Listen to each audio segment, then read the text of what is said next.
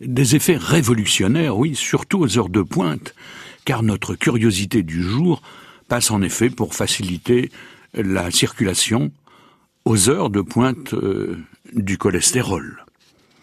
Et elle est sortie tout droit de l'imagination et du talent d'un petit curé né au hameau de Celloville en 1732.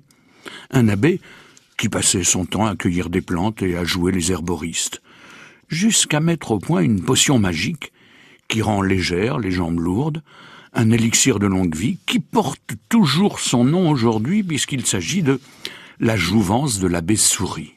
Ben oui, c'est bien chez nous qu'a été concoctée cette tisane miraculeuse. C'est sur les Hauts-de-Seine, entre Pont-de-l'Arche et Rouen, par un petit curé qui a bien failli, au moment de la Révolution, finir ses jours dans la prison d'Evreux, parce qu'il ne voulait pas prêter le serment révolutionnaire, le petit curé. Il voulait rester fidèle à l'église de Rome. Et c'est dans la prison d'Evreux qu'il a appris que le député de l'heure, le terrible Robert Lindet, souffrait d'une maladie incurable. Ben non.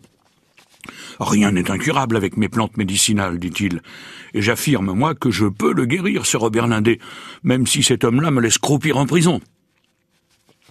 De quoi souffrait Lindet L'histoire ne nous l'a pas raconté, mais ce que l'on sait, c'est que Lindet a été soigné par l'abbé Souris et qu'il a été guéri.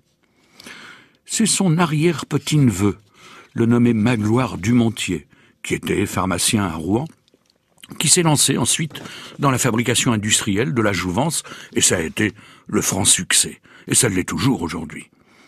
Alors vous avez des chevilles gonflées, les jambes pesantes, des fourmillements dans les tibias, des crampes dans les rotules. Eh bien, il est encore temps, avant que n'apparaissent les angiomes, la phlébite et les athéromes atterrants. Eh bien, laissez donc le gentil curé de Céloville s'occuper de vos vaisseaux.